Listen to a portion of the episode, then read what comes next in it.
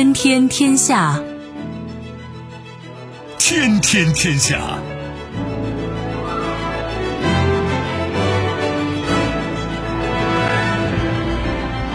历史穿行者，新闻摆渡人。各位好，我是重阳，这里是天天天下。世界纷繁复杂，新闻随时发生。来看今天值得关注的几个消息啊。准时，英国正式脱离欧盟。回望，大英帝国前世今生。博弈，限制特朗普对伊朗动武。美国众议院再通过两项议案，几件事情都颇值得玩味吧？我们一一道来。欢迎你使用传统收音机或者手机来收听我们的节目啊！另外，这样几个客户端也很方便，一个是计时，再就是蜻蜓或者喜马拉雅以及企鹅 FM，你搜索“重阳”可以找到我们的多个节目吧，无论是节目回放还是其他内容啊。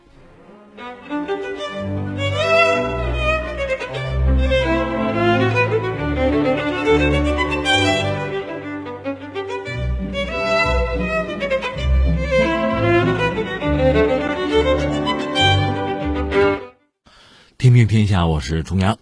英国脱欧这一天终于到了吧？当地时间是在一月三十一号的二十三点，英国正式脱离欧盟。呃，如果把之前欧共体都算上的话，英国在这个圈子里啊，这个朋友圈里是四十七年啊，不到五十年吧。现在是到了说再见的时候了。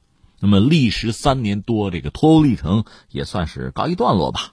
这个事儿呢，我常说嘛，你要说大，它就大；说小就小。所谓说小就小呢，在我们这个世界上，我们这个地球蓝星上，每天都在发生这样那样的事情。英国脱欧吧，也不过是这么多的事情之中的一件。所以这一刻这一天呢，很快也就会翻过去。但是你要说大呢，你英国毕竟是一个曾经的一个老牌帝国吧，做到日不落帝国。然后逐渐的衰落，当然它是软着陆。现在你很难讲，他自己不承认自己是什么一流强国了。那么这次脱欧本身呢，又是他做出的一个非常重大的国家级的影响国运的决策。从这个角度讲呢，这个事件对英国来讲是一个大事儿。实际上，对于欧洲乃至对整个世界来讲啊，我们讲现有的既有的这个国际秩序，那么国家发展的逻辑。历史的逻辑，你从这个角度看呢，其实这是一个标志性的事件，那它就不是一件小事儿了。所以今天我想这样啊，一个是我们就事论事关注一下哈；再一个呢，我们还是应该拿点时间，甚至这几天的节目，我们可以拿一点时间对英国做一个彻底的审视。你要把这个事件放回到英国的发展史之中，放到整个英国这个国运呢，就跌宕起伏的历史之中。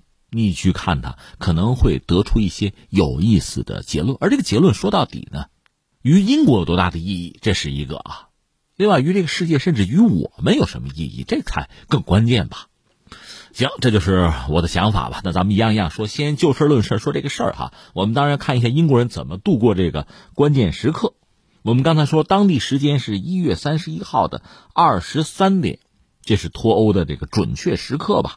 那在这个时刻到来之前一小时，在二十二点呢，英国的首相约翰逊发表了一个电视讲话，这提前就录好了吧？这套嗑早就准备了嘛。他讲今天晚上我们将离开欧盟，这是黎明破晓的时刻，大幕升起，将上演新华章，这也是真正的全国重新开始和变化的时刻。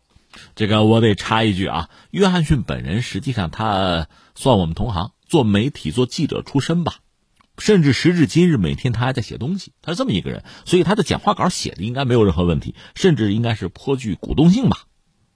他就说呢，五十多年之后，欧盟的发展方向已经不适合英国。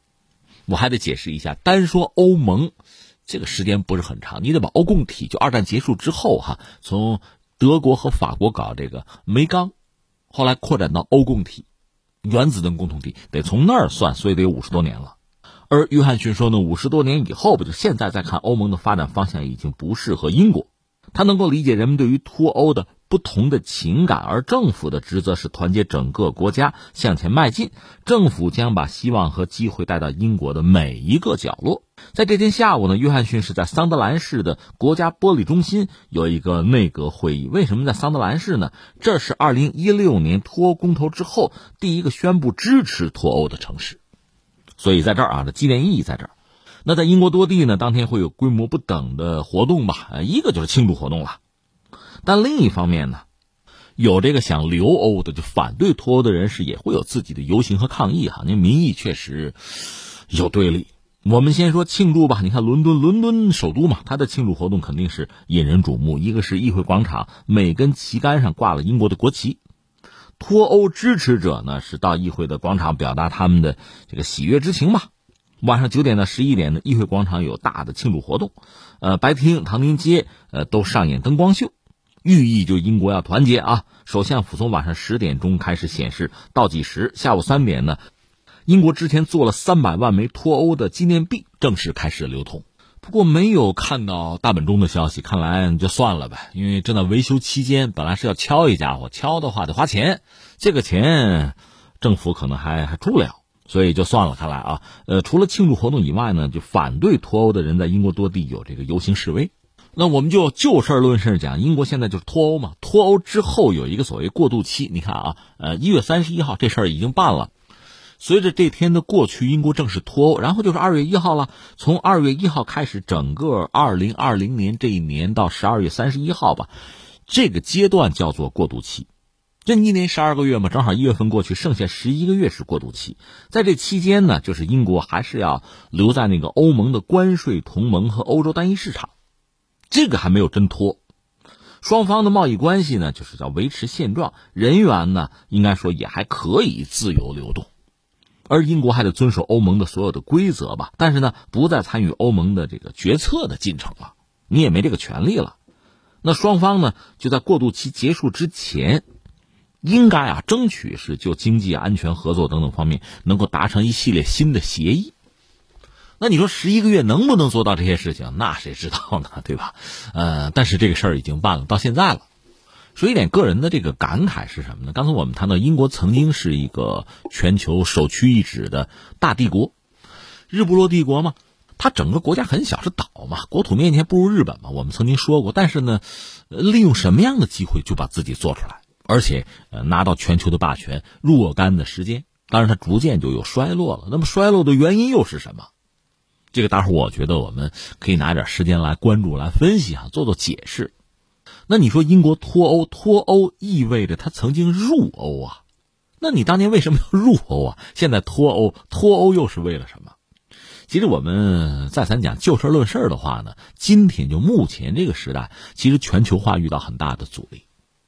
全球化的阻力呢，不是人们对他喜欢还是不喜欢。我理解说到底呢，是眼前就是线下的利益有限。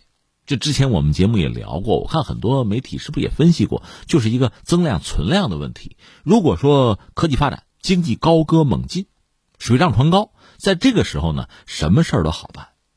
发展中的问题在发展中，在继续的发展中得到解决嘛。但问题在于，一旦科技的发展出现了问题啊，波动甚至停滞，你比如目前我们一般认为呢，就是所谓第四次工业革命还没有到，介于第三次、第四次工业革命之间，在这个阶段呢，科技的进步似乎是停滞了，人们没有办法，就是各个经济体啊，人类啊，没有办法从就科技的发展，科技推动经济的发展，在这个过程中呢，分到更多的蛋糕。增量没有或者很少，那大家就吃存量。所谓存量，就是既有蛋糕就这么大吗？你多吃一口，我就少吃一口啊。所以从这个角度，你大概也能够看明白，比如美国为什么要打贸易战，包括英国脱欧，它有这方面的因素。当然说，一个国家一个经济体最终做一个决策吧，它是很多因素复合在一起啊，彼此之间影响甚至发酵这么一个过程啊。但是从我们这个角度看啊，这确实是一个因素。那么英国脱离欧盟呢？与其说它是为了争得更多的利益，倒不如说它是要止损呐，要静观其变呀。我们很难讲他这是把大门关上，缩回自己的家里边做一个宅男，不是这样。但是显然他要要保护自己，保护自己的存量，对很多纷扰啊争端要做壁上观。不管是这个世界上全球前几大经济体之间的博弈啊竞争，还是在欧盟内部的博弈和竞争，他显然想通过这种所谓，我们是不是可以称之为闭关啊这么一种方式，来度过这一波他自己无从控制，甚至也无法判断结果的纷扰混乱。这样讲是不是形象一点啊？总而言之吧，呃，英国人是笃定通过脱欧的方式呢，能够让自己的利益相对的最大化。至少是想得大于失吧。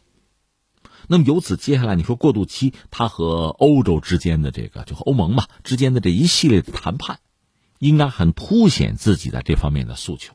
否则的话，脱欧就没有意义了。但是翻回来，对欧盟来讲呢，如果让你占太多的便宜，那就是告诉这个世界脱欧更好，留在欧盟里更糟。如果是传递这样一个信息的话，那欧盟恐怕自身就难保了。所以未来说这十一个月彼此之间的在经贸领域啊，这个谈判啊博弈，恐怕不是那么轻松。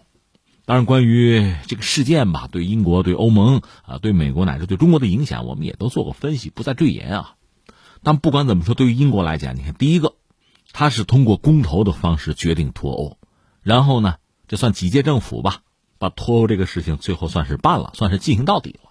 其实我们之前讲他那个公投吧，也不是百分百大家都参与。那参与者呢，真正哈决定离开欧盟的，可能就是百分之五十二，就是脱欧留欧派在人数上差别不是太大，比例上接近。当然，随着时间的推移吧，这三年多脱欧脱的也不顺利，留欧派也曾经想过，我们要不要再次公投，也呼吁过这类的问题。但是到现在你看呢，脱欧最终是完成了。而留欧派呢，虽然也不爽啊，不愉快，呃，也算是有游行抗议，但是也没有酿成大的这个社会的动荡和冲突，因为双方的这个实力差不太多呀。那到了这个时候呢，这条船的航向既定，大家就接受了，这是英国人的一个特点吧。否则，如果真的是大的社会动荡和对峙成为一月三十一号的主题，那这个国家会怎么样就不好讲了。所以还好吧，但是一系列的矛盾或者问题还在，就是比如苏格兰脱英的问题啊，怎么样确定啊，重新确定和欧盟的关系和距离啊，包括和美国和其他经济体啊，就这些问题还是摆在英国人面前。我们且看他们如何见招拆招吧。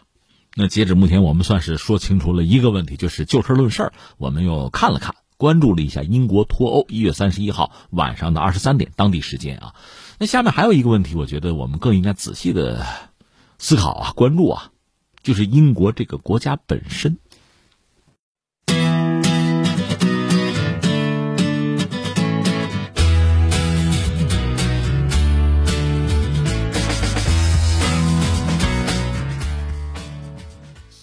天天天下，我是重阳。咱们用个很俗的词儿叫“买一赠一”啊。呃，我们本来关注了英国脱欧，但是我觉得这还不够。刚才我们谈到嘛，如果说这个事儿是个小事儿吧。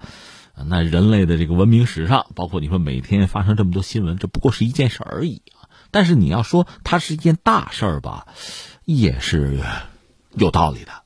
那我们如果从英国这个国家诞生到现在这个历史，我们做一个回顾的话，确实你会发现，英国脱欧这个事件本身对英国、对英国的发展、英国的国运、对欧洲乃至对世界目前的这个格局啊、秩序，就一直以来的这个秩序啊、格局。都是产生了相当的影响，或者说它就是这个秩序演变过程之中的一个表现，它很耐人寻味的。那么英国这个国家从它的崛起，它成为日不落帝国，到逐渐有衰落，在衰落之后，在国力不够强、手里牌不够好的时候，它怎么来应对这个世界的变化？它一次一次的出牌、出招啊，这是很耐人寻味的，很值得关注。所以今天我们拿点时间呢，来聊聊这个话题。因为中国的历史是很悠久的，所以我们在谈历史的时候，往往会有一种优越感，因为我们见多识广啊。那现在全球一体化之后，大家有时候也愿意唠唠这嗑啊，就哎，你看各个国家、各个民族对这个人类文明贡献，你说有没有多不多哈？影响大不大？大家会聊会想这个东西，甚至还会做一些比较啊。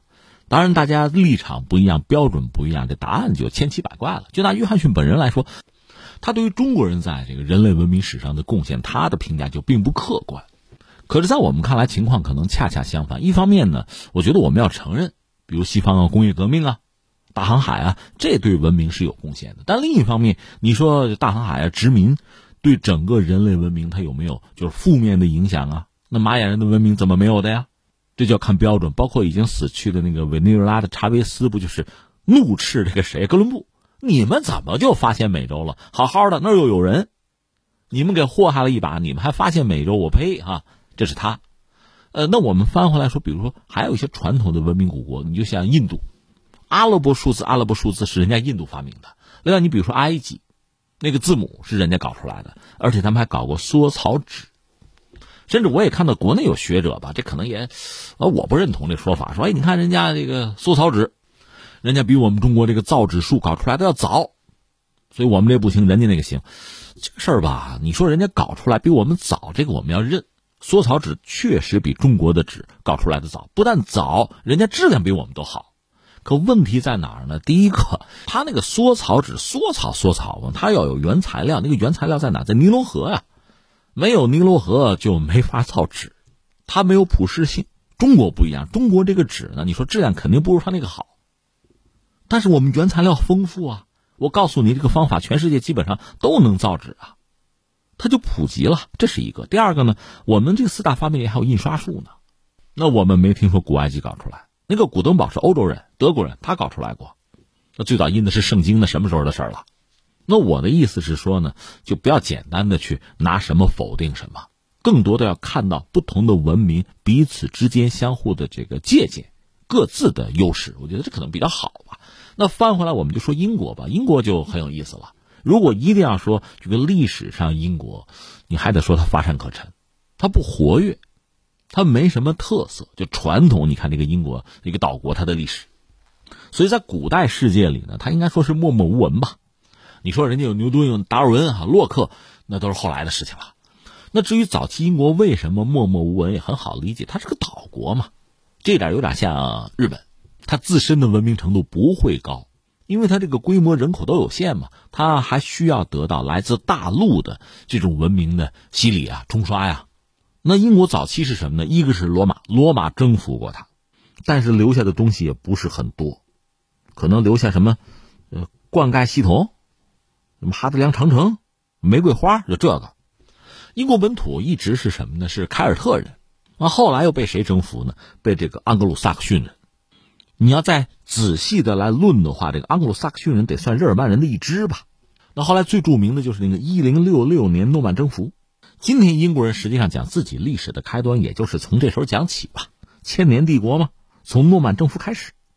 从这儿之后啊，就英国本土应该说还没有再被别人征服过。但之前我们说罗马人也好，诺曼征服也好，都算征服，只不过他们不认了啊，就回避这一段了。那从一零六六年开始，就诺曼王朝统治英国，这就开始了。咱就蹦着说吧，那英国主要就是一个是自己内部自己跟自己干，你比如国王和贵族之间要博弈。另外那时候这个欧洲宗教很厉害啊，那你作为国王和教皇之间要博弈，因为神权本身对世俗权力是有影响。再就是你欧洲大陆是不是也有点野心呢？那时候欧洲大陆主要就是法国呗，法国当年也不是中央集权国家啊。就法王本身也就管个巴黎什么的那个地方啊，但是就干嘛互相打呀，因为国家也不大，袖珍的很。有人说，你看日本历史，你比如战国史啊，经常打仗啊，但是一看兵力你就乐了，这就是俩村械斗吧？你看欧洲也差不太多吧？那那个时代，你看一零六六年诺曼征服，再然后值得一聊的，应该就是那个大宪章了吧？这个大宪章是因为当时出了一个坏国王吧，叫约翰一世，这位就是中国话讲什么？脑袋上长疮，脚下流脓，就那么个主，叫什么？腰里揣重牌，见谁跟谁来，跟教皇不对付，跟这个贵族不对付，跟法王也打仗，最后就穷兵黩武，天怨人怒吧。最后是自己统治是岌岌可危吧，被一帮贵族逼着答应了这个大宪章。啊，大宪章据说是这样啊，就是一个会写字的在中间，一帮贵族可能几十个人吧，都是文盲，都不认字啊，你一言我一语就围着他，六十三条一共写了啊。也没什么逻辑，没什么文法吧。但说到底是对国王一个约束，而且那个坏国王叫约翰一世嘛，签了大宪章之后不久就死了，死的也很蹊跷，说是又是带兵打仗吧，过一个什么修道院吧，吃点水果，然后就闹肚子就死了。他把自己的位置传给自己的儿子，叫亨利三世。亨利三世接这个王位的时候年龄很小，因为比较弱嘛，所以他们多次重申说，这个大宪章我们遵守，就作为国王，我自我约束，我认这个东西。然后这东西也就没什么人提了。一直到十七世纪的时候呢，就是英国有自己的这个革命吧，也算资产阶级革命吧。这份大宪章又被拿出来，当时的人们呢对他做重新的解释。那大宪章现在被作为英国很重要的一份文件，甚至也是这个资本世界很重要的一份文件吧。这英国人把它就供起来了。其实现在想一想，大宪章等于说给英国国内的这个政治秩序吧，画了一条路。也算是寻找到一种这个正式对话、政治解决问题的一种途径吧。你看是不是可以这样理解这个事儿哈？有什么事情，咱们谈，咱们对话。英国历史上不是没有内战，不是说没有这个自相残杀、刀光剑影都有，但总的来说还是通过对话的方式，不是通过特别激烈、激进的方式解决问题。你看，同样是资产阶级革命，英国走的这个路，君主立宪这个路吧，相对就是社会成本相对低一点吧。法国大革命四十万人被杀，贵族啊人头滚滚呐。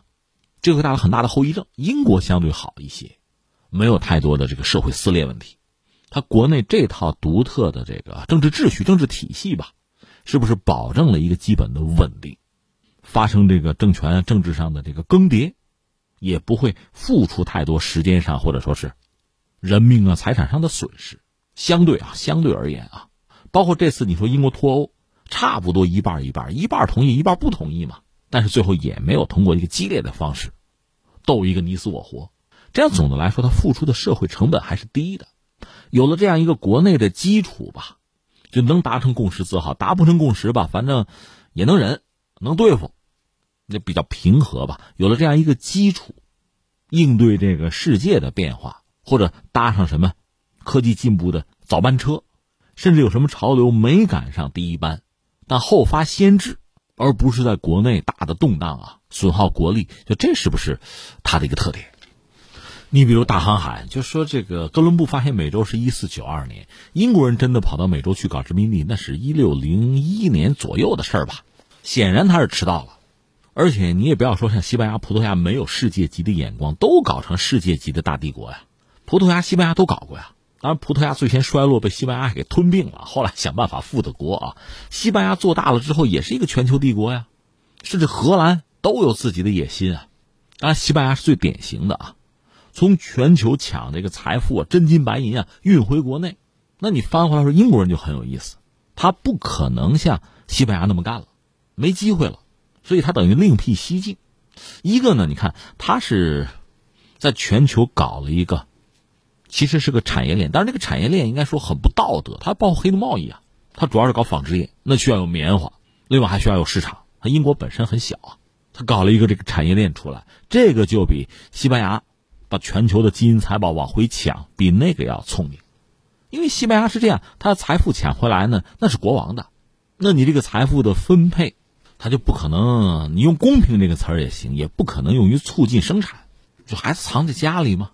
他没有办法用到这个大生产里边去。英国不是，英国他到晚了，到晚了，国王也没办法，没得抢。那大家随意吧，我给你们发个许可证，你们抢什么算什么吧，一块来吧，捞到就是自己的呀。所以英国，你看当年就包括维多利亚女王时代，西班牙无敌舰队去打英国，为什么给急了嘛？因为英国连海军都没有，就海盗抢西班牙的船，那谁受得了啊？关键是西班牙最后还打败了。最后，整个国家咔嚓一下子就衰落了。所以你说英国的这个崛起本身吧，也谈不上多高明，有的时候就是见招拆招吧，就是见风使舵呀，将计就计呀。但是它本身是有弹性的，它比较灵活，它的财富不像西班牙那样被国王啊自己就闷在自己家里了，它等于说是在社会上。所谓资本主义，最后它这个资本啊投入到就再生产、扩大的大生产，这财富也不简单的是金银这么一种形式。所以无形之中呢，应该说英国人比西班牙人、比荷兰人想的要远，走的要远，收益更大，而且摊子铺的也更大。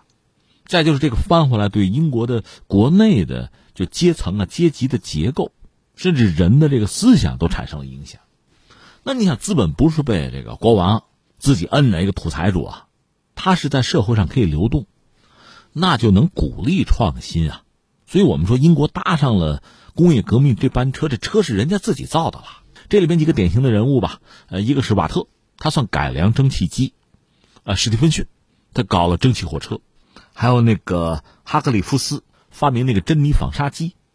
英国人最终领先一步，成为世界上第一个工业化的国家。它的生产力那比其他国家那就是有代差了吧？到维多利亚统治时期，英国的殖民地的总面积能达到三千万平方公里，覆盖的人口大概能有四亿啊。当时英国的工业产值达到全球的总产值的三分之一，它钢铁产量是全球的一半啊。到这个时候，英国就涌现出大量的这个科学家，包括新技术。那有了这些，一个是他岛国嘛，他很在乎大海的，他的海军，全球的这个商路就海洋上的航线，再加上这个金融货币，这在全球当然具有最大的影响力啊。伦敦本身也成为就全球的金融贸易的中心啊。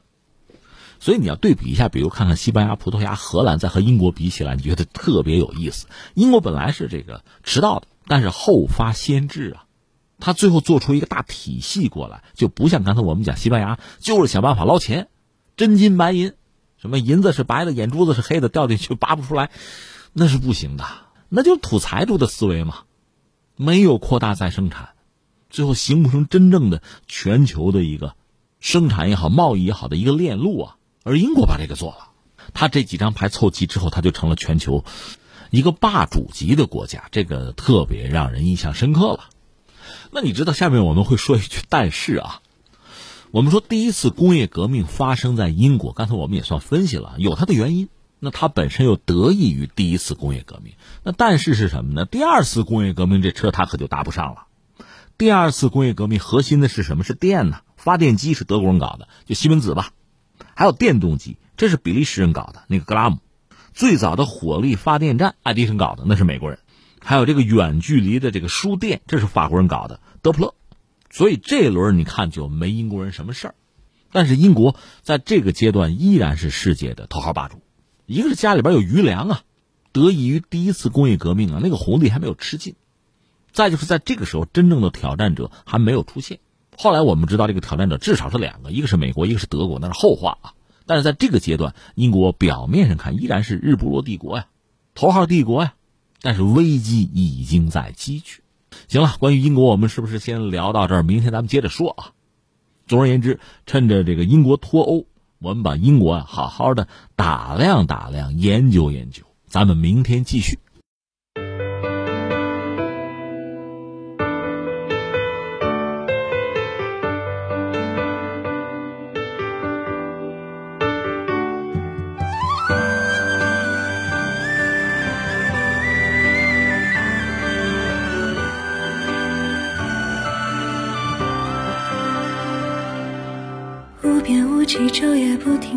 潮汐，无穷无尽，心里藏着几千万里。慢一点，就慢一点；远一点，再远一点。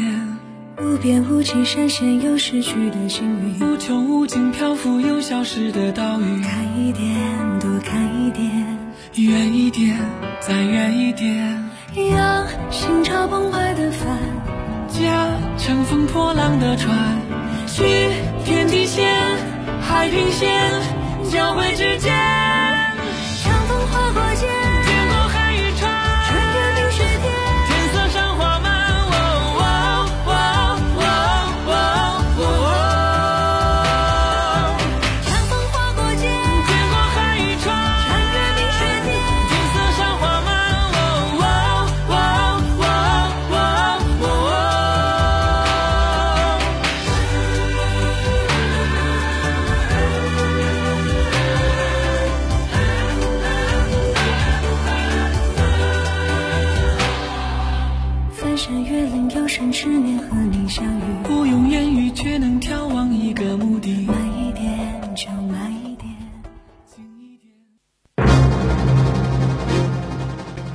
天天下，天天天下，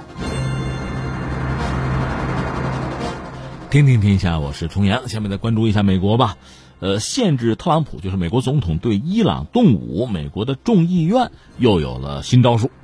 话说，在一月九号的时候，美国国会的众议院有一项议案吧，是要限制特朗普政府对伊朗进行军事行动。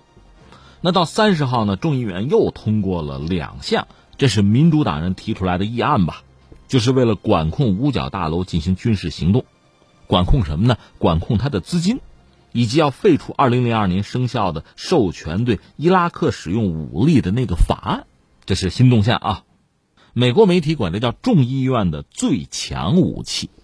我们解释一下，那个美国参众两院嘛，这个参议院基本上是在共和党手里，这相当于在特朗普这波啊。那么参议院是这样，众议院是谁呢？是民主党说了算。那他们现在俩事儿，一个是弹劾弹劾特朗普，这是一个啊；再有一个是什么呢？就是限制特朗普他这个政府吧对伊朗动武的这种可能性，就是限制他的权利。但是其实不管美国媒体还是我个人都认为，这个更多的它是一个象征意义吧。说到底，因为参众两院刚才我们把格局已经说清楚了，在众议院这没问题，肯定能过。关键到参议院，你通得过吗？因为共和党人说了算呀，你过不去，过不去，它就是个形式主义的东西了嘛。而且还有消息讲，白宫威胁要否决这两项议案，所以这个总的来说就是个样子货呗。单从民主党这个角度来讲啊，一个是民主党的众议员叫康纳，他提出来这个禁止对伊朗战争法，在众议院呢，二百二十八票赞同，一百七十五票反对。那你真别说，还真有一个共和党一个啊投了赞成票。所以，总之就是我们说的，在众议院通过问题不大，关键是到参议院怎么办？然后白宫认不认识这个啊？那个提这个事儿的康纳说呢，我的立法所要做的就是要切断资金。你打仗不需要钱吗？我不给你钱，这是国会可以做到的。不夸张的说，一切战争几乎都可以被制止。这不是一种理论力量，这是结束越南战争的力量。这是这个康纳所说吧？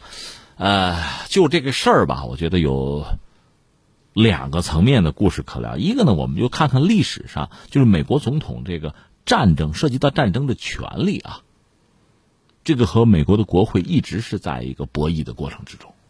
再就是我们看特朗普了，咱们还是这个历史穿行者嘛，穿越一下。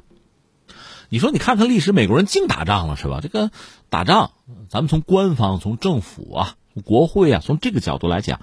这是谁的权利呀？理论上说呢，这是美国总统和国会共有的权利吧？就发动战争啊，宣战权应该是说在国会，但是美国总统本身是三军统帅啊，所以早的时候吧，你看一七八七年，当时美国宪法呢，对于战争啊，这个权利其实它是有分配的，因为美国不是三权分立，什么分权制衡嘛，战争的权利咱也得分开它呀，就把战争权分别授予了总统和国会。这美国人最早设计就这么设计的啊，总统是这个所谓三军总司令，国会呢掌握宣战权，这算是分权啊。最初大家还真能做到商量着来，你看那三军总司令是华盛顿对吧？人家也有威望，那时候还好办。但是随后呢，这个故事就越讲越复杂了。就这个战争权力，其实总统和国会之间这个权力嘛，它就有斗争，有博弈，此消彼长啊。而且双方的斗争是贯穿了整个美国的历史。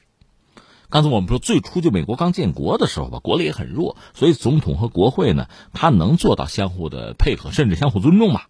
但是到了比如说这个美国和墨西哥打仗，美墨战争，那美国从墨西哥抢了二百三十万平方公里的土地啊，就那个时候，其实当时美国的总统叫布尔克，不宣而战，所以那个时候你看，在战争权上，那我不用国会宣战就打了吧。而且美国有一个对外扩张的不断的这个扩张的过程，那这个过程本身呢，战争是不可避免的，所以美国总统对战争权力的把握和使用，那是必然的。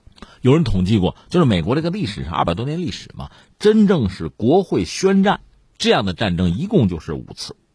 这五次里面，你看，一八一二年美国和英国打过一仗，这是美国国会宣战的。然后呢，我们刚才讲这个美墨战争是一八四六年吧。另外还有美西战争，就是一八九八年这两次战争啊，是美国国会宣战了，但是都是美国总统先斩后奏，先打起来再说。因为打起来了嘛，那国家战争行动已经开始了，然后国会来，你给我追认一下吧。特别典型，一八四六年就是美墨战争，那是这个先打，爆发之后要求国会承认，就是战争状态。那等于说是战争开始两天之后，国会是正式宣战，那就被逼无奈了，没有别的选择了。呃，还有一战、二战，这是美国国会站出来宣战的。你看，第一次大战是一九一四年开始打，到一九一七年的战争进入第三年吧，都快结束了，到尾声了。美国是通过这个国会正式宣战，参与对德的作战。当时美国总统是威尔逊，他是得到国会的战争授权吧？因为那是全球大战，就没什么好说了。等到战争一结束，一战结束，美国国会又很快收回了之前就给总统过多的权利。然后是二战，二战就更有意思啊！这个到现在很多事儿说不清楚，因为当时美国总统是那个富兰克林·罗斯福，坐轮椅那位，他本身做过这个美国海军的这个部长，所以他对战争也很敏感，甚至很多资料显示他是愿意美国参战的，因为这意味着美国利益的最大化嘛。但是美国的民众是不愿意打仗的。实际上，从美国就建国之后，从那个美国国父华盛顿他们就不愿意掺和欧洲那点烂事儿。你想美国怎么来的？就是很多人在欧洲生活，不喜欢欧洲，这跑到北美来的嘛。所以欧洲那烂事儿我们才不管呢。你想一战、二战那打起来，那跟我有什么关系？我这是乐土啊，是这个态度。美国人不愿意参战，所以富兰克林·罗斯福本人呢，他在公开场合几乎也不敢提参战的事儿。但是做了很多的就具体的工作，包括像援助这个英国呀、盟国呀，准备战争啊，做了这些工作。到最后呢，一九四一年十二月七号，日军偷袭珍珠港这个事儿，我不是说吗？到现在也说不清楚。一直有一种阴谋论说呢，就日本发动太平洋战争这点事儿啊，美国人提前是知道的。他那个情报机构不是吃干饭的，就是罗斯福知道日本要偷袭珍珠港，但是他摁着不说。为什么呀？苦肉计啊！只有美国人自己被打疼了屁股，这才会参战。所以这个情报，罗斯福有就是不说。那当然，美国在珍珠港损失惨重吧。之后呢，罗斯福跑到国会发表演讲，对日宣战，大家同不同意？整个就一个人不同意，对吧？国会就基本上全票就通过了。我查过，那一位啊是个女士，那是一个真正的和平主义者，什么战争她都反对。这在美国历史上确实也很奇葩，就这一个反对的，那就对日本宣战，那就参加二战了。这是美国当时的状况，这是国会啊对日本宣战的。再然后到了一九五零年是朝鲜战争爆发，美国介入朝鲜战争一开始也是没有经过国会的授权，先打起来再说。那美国军队进入朝鲜战场之后，国会是得到总统的一个战争的通知吧，得打啊。后来吧，就整个冷战背景下，就美国总统的战争权力其实一直是在扩大的。当然，这里边最典型的越战，越南战争，因为越战美国人损失很大，就最后啊是灰头土脸的从越南战场上撤退了，就深陷越战的泥潭啊，摔了个鼻青脸肿啊。所以到这儿，美国国会呢就很重视对于战争决定权的这个参与，不能让总统由着性子来。越战呢，成了美国国会和总统战争权争夺的一个转折点，因为确实仗打得很烂嘛，那总统也没什么说的，限制总统战争权利这个事儿呢，也就说得过去了。后来美国国会在一九七三年吧，通过了限制总统战争权的一个叫《战争权利决议案》，这个之前好像尼克松还曾经那个否决过，但是呢，国会是以多数票推翻了总统的否决。再后来一个关节点是九幺幺。到了九幺幺，美国又挨打了，这回是本土受到袭击，比当年那个珍珠港还惨嘛。所以美国总统的战争权力，这算得到一次史无前例的叫空前的扩张啊！我反恐，全球范围内我要搞。在二零零一年九月，当时是小布什要求国会授权我使用武力，他提交了一个使用武力授权决议案，国会就通过了，授权总统动用一切必要和适当的力量。以阻止和预防未来美国面对的一切恐怖主义行动和威胁，也是个应急状态吧。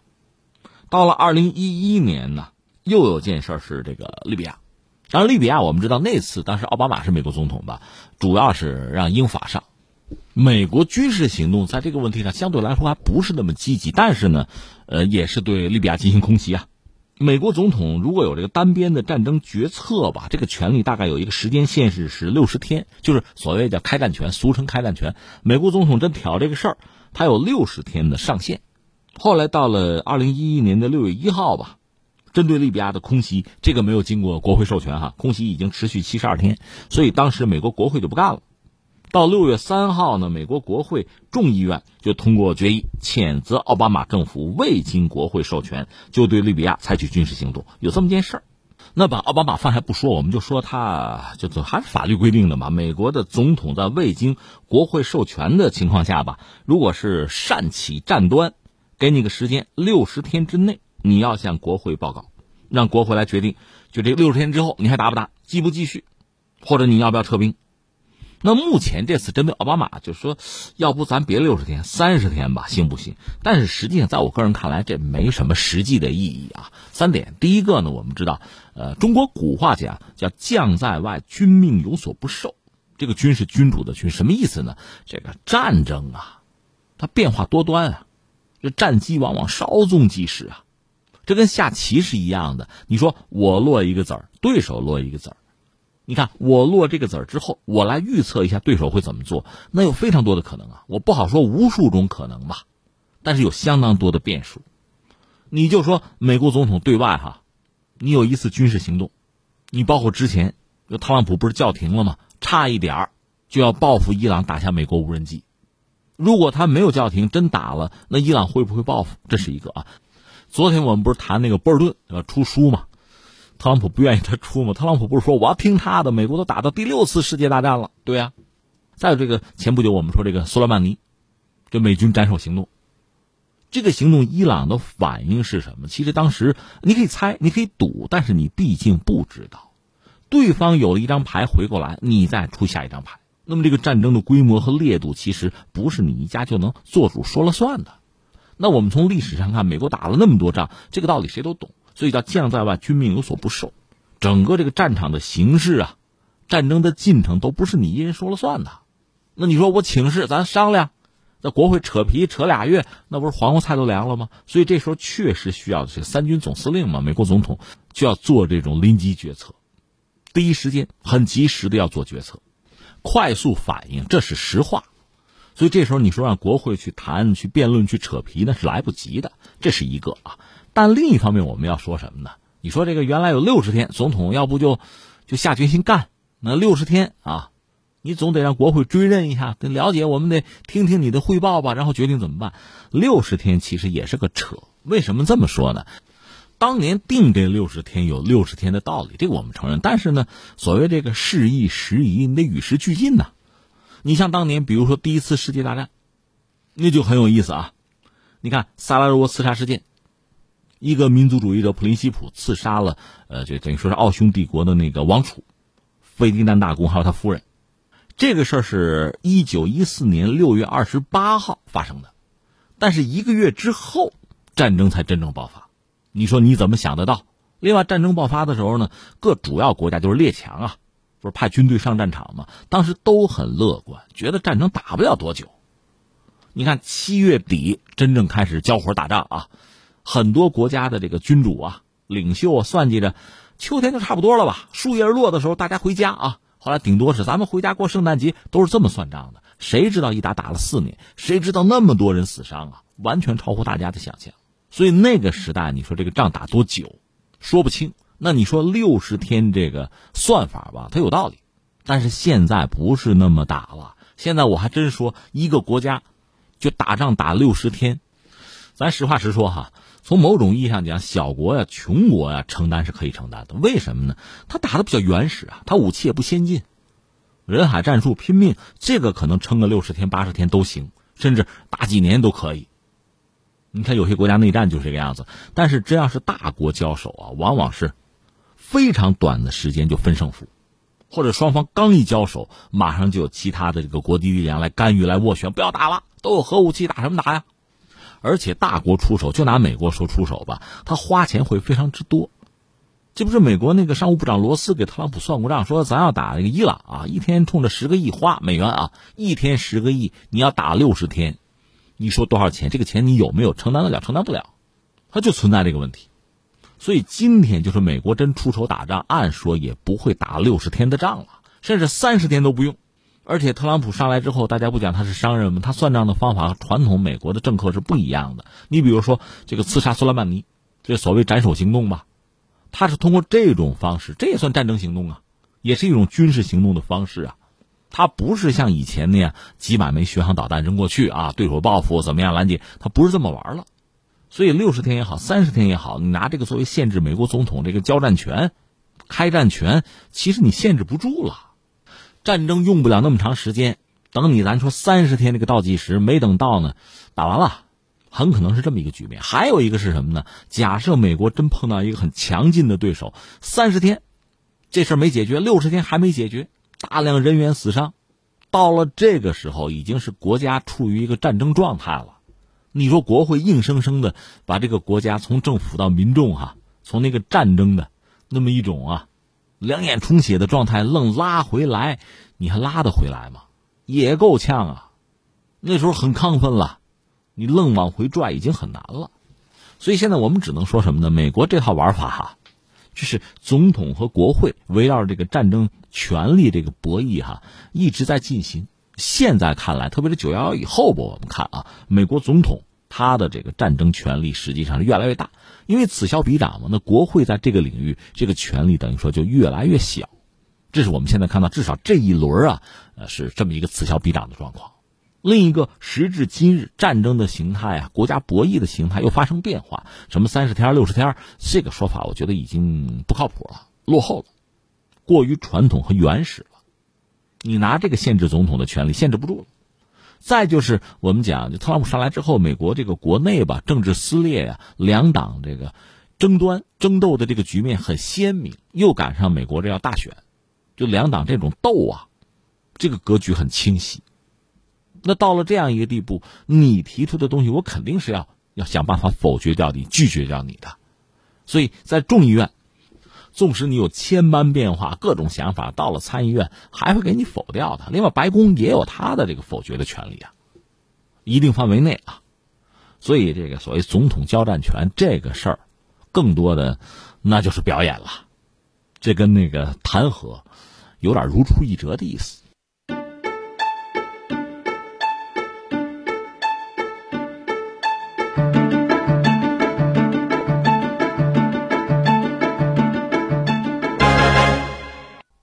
好，各位，以上是今天节目的主要内容。我是重阳。最后再提醒各位一下，收听我们的节目呢，可以用收音机选择调频幺零四点三河北综合广播。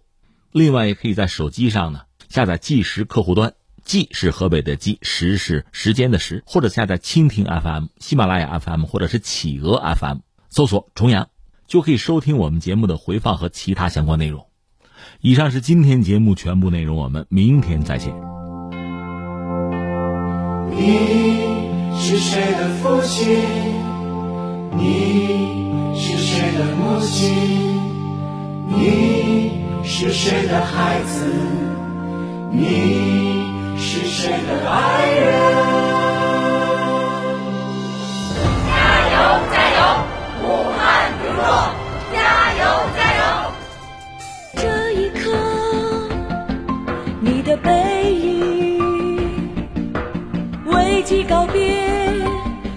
失在人群中。你会是来自于哪个地方？人流匆匆，你却逆流而行。多少人星夜里奔赴而来，四方问起，多几生命重生。汗水里，只见你目光清澈，如初誓言，伴你逆风前行。我总想抚摸着你的疲惫，你却挥手给我坚定笑容。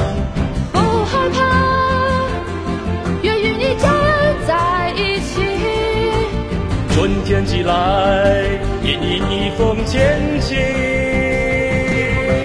逆风前行，逆风前行，以这